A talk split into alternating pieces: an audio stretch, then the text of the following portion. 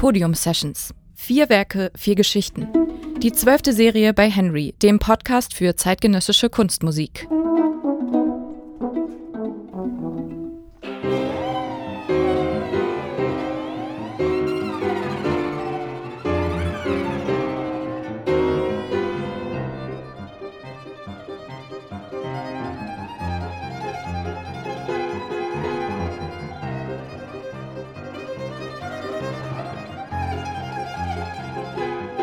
Paul Coletti and I, for many years, it was also like a father figure to me. I was very young when I went to Los Angeles, and he really took me under his wing.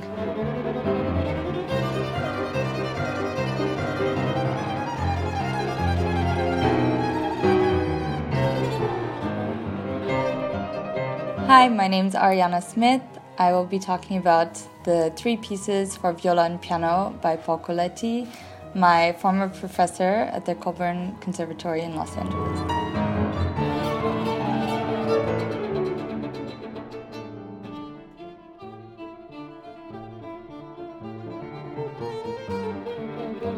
When I heard about the podium sessions, I mean, it's the third year I've been to Podium, I thought it was the perfect opportunity to record these three kind of short pieces with Danae Dörken because I think that's exactly what Podium and what I was looking for. These pieces that speak so easily to people and that are just kind of like short bits of music that are easy to digest. And I hope that everyone will love the videos.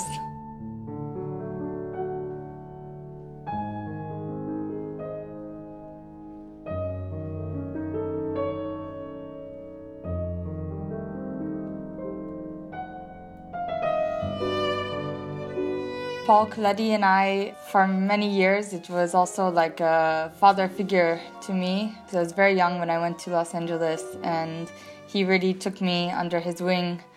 It was really monumental to play these pieces with him because even playing from my heart, he would say to me, Okay, don't just play what's on the paper. He was someone that wasn't about sticking to what's written. I think when he wrote these pieces, he tried to just put something down, but I think it was hard for him to really put down what he wanted because when he plays, it's so inspirational and so improvisatory that it's so hard to be specific on paper. And actually, when he asked me to play the opening of From My Heart, he said, Okay, now play it again completely different. Okay, now play it again completely different, and convinced me each time and at the end of the lesson, he would say, Okay, now you have five different ways. And on stage, you'll see what happens.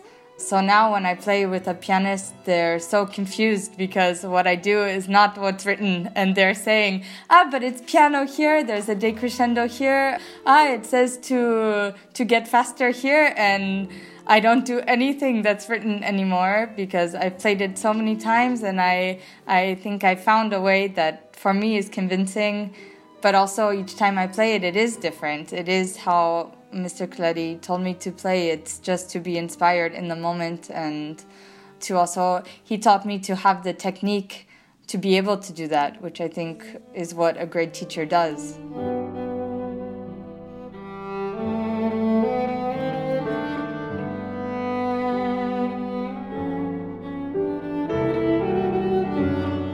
They were written in that succession with like two years apart about. So it was From My Heart, Blue Tango, or I Was Thinking of You, and Circus. But it's funny because he says circus is kind of like bringing everyone in, bringing the crowd into the circus, attracting attention, and starting the show.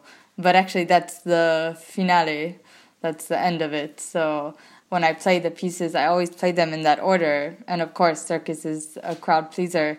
But it's true that it's nice as a violist to start and show, you know, not how slow and beautiful we can play, but also how fast and fiery we can be as well.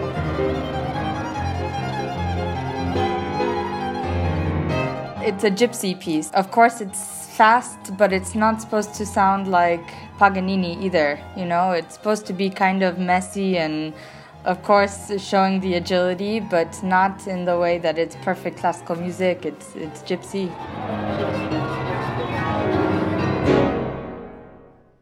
I know From My Heart was written for his father, and I, I think you really understand that when you hear the piece because there's so much longing.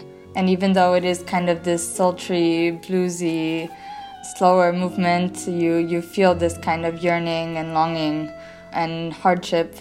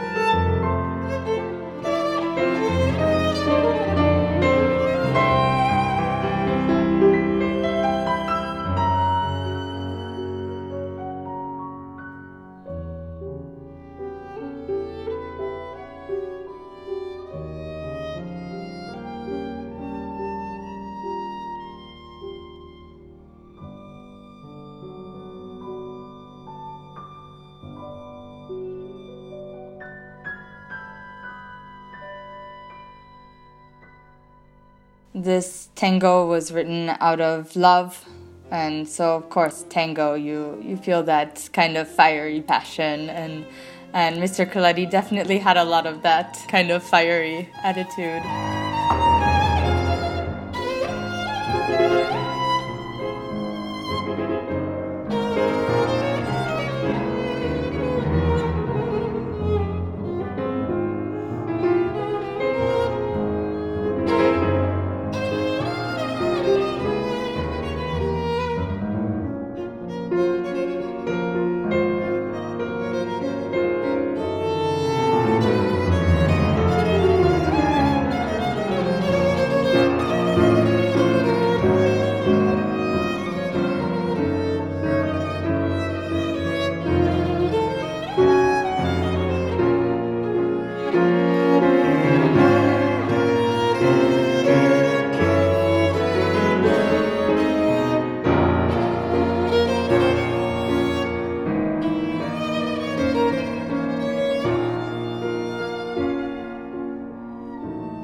I don't know if he himself would call himself a composer. I'll have to ask him.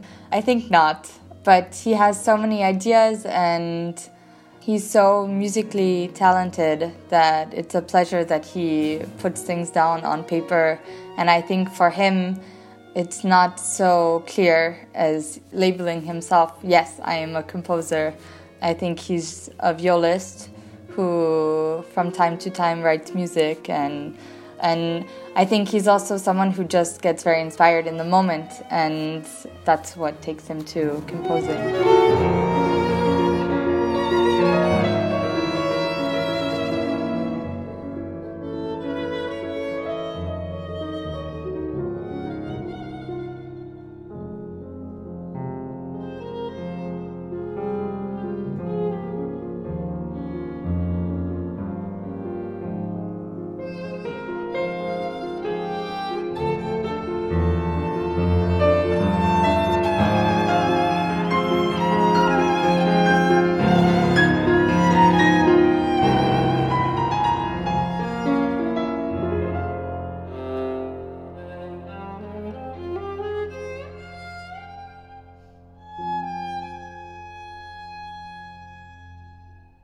I think the most fun playing these pieces is finding a great pianist, actually, because it's not just viola solo, it's also the connection between the two instruments and it's really communicating with another person. So it was really fun. We didn't have a lot of time to rehearse with Danae, but it was really fun on the spot in the moment, reacting to each other and creating something new. Like I said, it's never the same piece, really.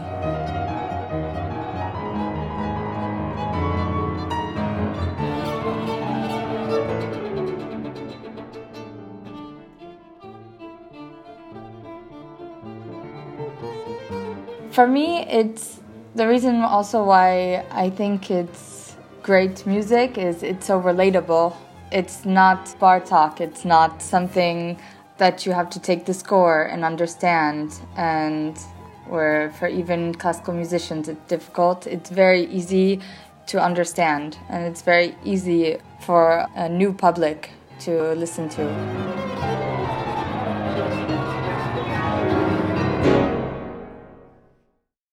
Wenn euch unser Podcast gefällt, würden wir uns freuen, wenn ihr ihn weiterempfehlt oder uns eine Bewertung dalasst. Mehr Infos findet ihr auch unter henry.podium-essling.de. Henry ist Teil der Digitalsparte von Podium Essling und wird gefördert von der Karl Schlecht Stiftung und der Kunst- und Kulturstiftung der Sparda-Bank Baden-Württemberg. Diese Serie ist eine Produktion von Ricarda Baldauf. Vielen Dank an Ariana Smith für das Gespräch. Sie war auch an der Bratsche zu hören, zusammen mit Daniel Dörken am Klavier. Danke fürs Zuhören und bis zum nächsten Mal.